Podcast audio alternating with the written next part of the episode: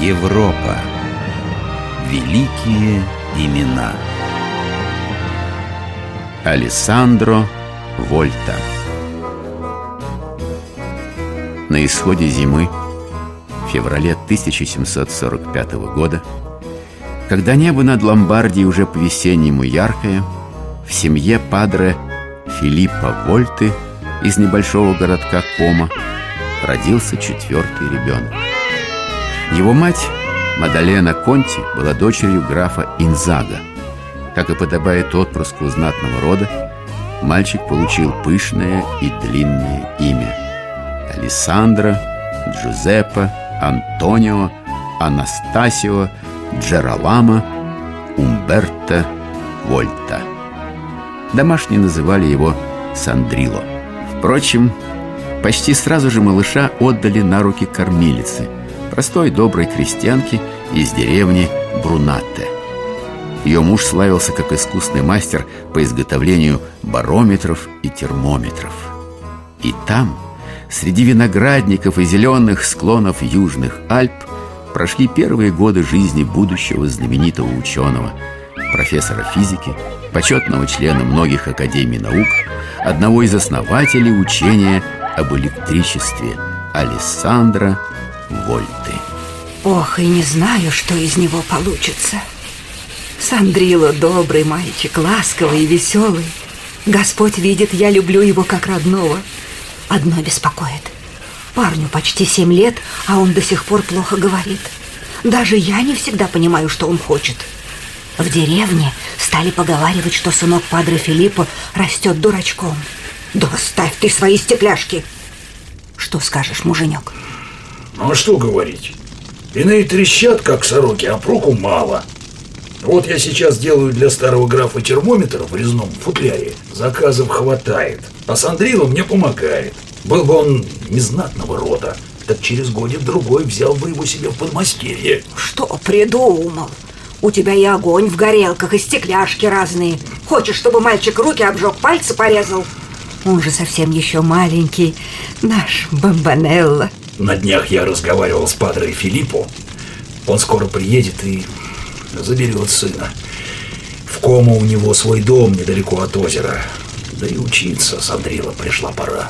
Ох, когда-то это должно было случиться. Ну да. Но как же я буду без нашего ангелочка?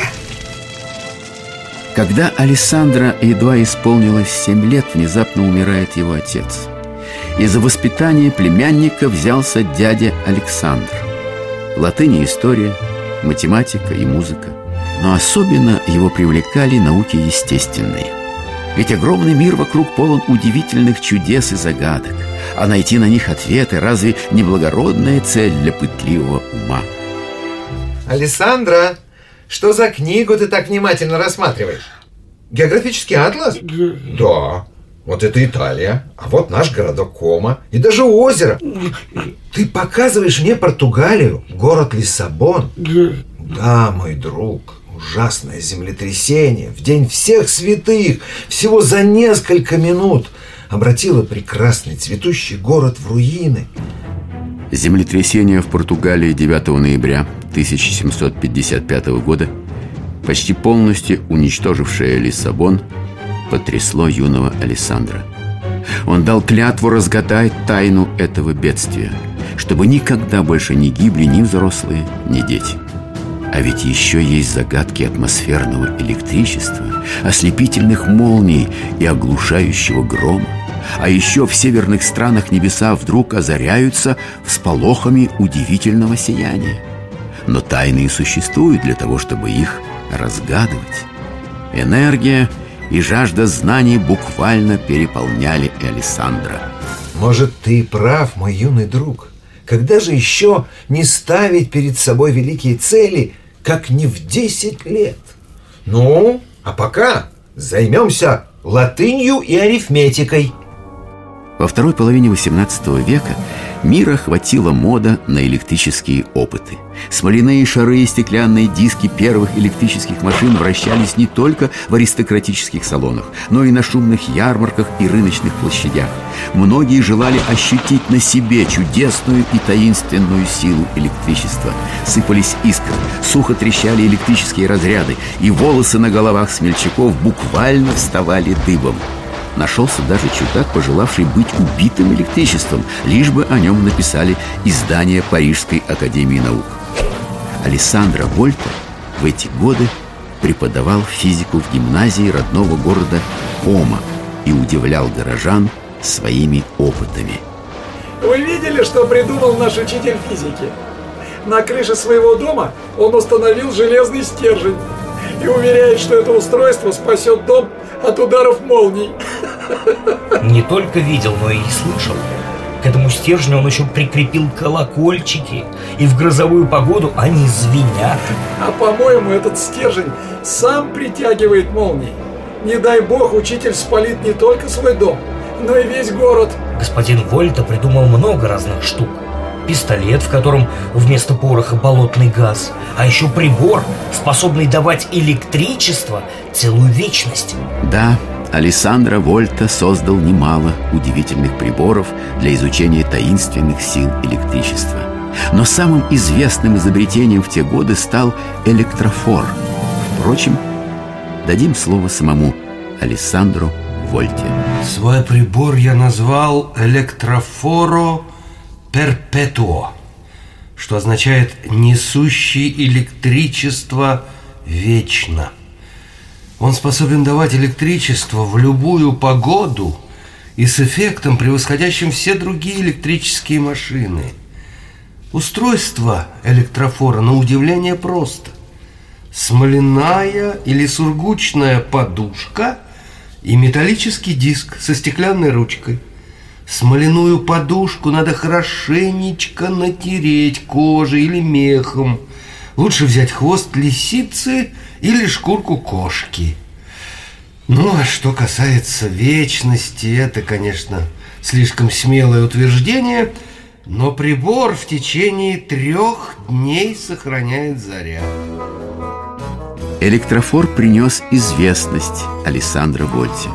И в 1774 году его приглашают в университет города Павии, один из старейших университетов Европы. Его основал еще в XIV веке герцог Висконти. В университете Павии Вольта работал более 36 лет. Именно там он сделал свои великие открытия. В конце XVIII века итальянский физиолог Луиджи Гальвани опубликовал свой знаменитый трактат о силах электричества и мышечном движении. Гальвани утверждал, что в мышцах животных во всех органах тела существует особое животное электричество. Именно оно заставляет двигаться, сокращаться препарированную лапку лягушки. Вольта, как и многие ученые, поначалу был увлечен идеей Гальвани, но, проведя множество опытов, пришел к выводу – животного электричества не существует. Господин профессор, все для вашей лекции и опыта подготовлено. Электрофорная машина, лягушка препарирована по методу Гальвани. Прекрасно, прекрасно. Итак, господа, должен признаться, узнав об опытах Гальвани, я был потрясен. Настолько чудесными невероятными казались они мне. Но теперь я смею утверждать, никакого животного электричества нет. Все дело в контактах разных металлов. Вот этих проволочек, накладываемых на лапку лягушки. Разность металлов и рождает электричество. А лягушка всего лишь его проводник. Профессор, нужны доказательства. Правильно. И доказательством послужит ваш язык, юноша. Вот. Возьмите эти две монетки, золотую и серебряную. Одну монетку положите на язык, другую можно прижать к щеке. Главное, не проглотите их. А теперь осторожно соединим монетки проволочкой. Ну? О, ну, я, я чувствую кислый вкус. Словно попробовал скисшее вино. Это вкус электричества. А монетки можете оставить себе за труды, коллега. Опыты Вольты завершились созданием в 1799 году первого в истории науки непрерывного источника постоянного тока знаменитого вольтового столба. Сам ученый называл его электродвижущей колонной. Это устройство сыграло огромную роль в развитии науки об электричестве и долгое время оставалось единственным источником электрического тока. Осенью 1800 года Алессандро Вольта писал президенту Лондонского королевского общества сэру Джозефу Бэнксу. Я имею удовольствие сообщить вам о главном результате. Это создание прибора, который, действуя непрерывно, дает неуничтожимый постоянный импульс электрического флюида. Устройство, которое непременно приведет вас в изумление, представляет собой 60 и более расположенных друг за другом пластин из меди или лучше серебра, каждая из которых сложена с пластиной из олова или цинка, и столь же такого большого числа прослоек из кожи или бумаги, пропитанных жидкостью. Прибор не нуждается в предварительной зарядке чужим электричеством для того, чтобы дать разряд всякий раз, когда что-нибудь его коснется, сколь бы часто не происходили эти прикосновения. В 1801 году в Париже в присутствии первого консула и будущего императора Франции Наполеона Алессандро Вольта демонстрировал действие своего прибора. Наполеон был в восторге. Поздравляю, профессор. Ваши опыты с электричеством поражают воображение. Вы будете награждены. Кроме того, я распорядился учредить премию в 60 тысяч франков тому, кто своими экспериментами и исследованиями в области электричества достигнет уровня, сравнимого с уровнем исследований Алессандро Вольты.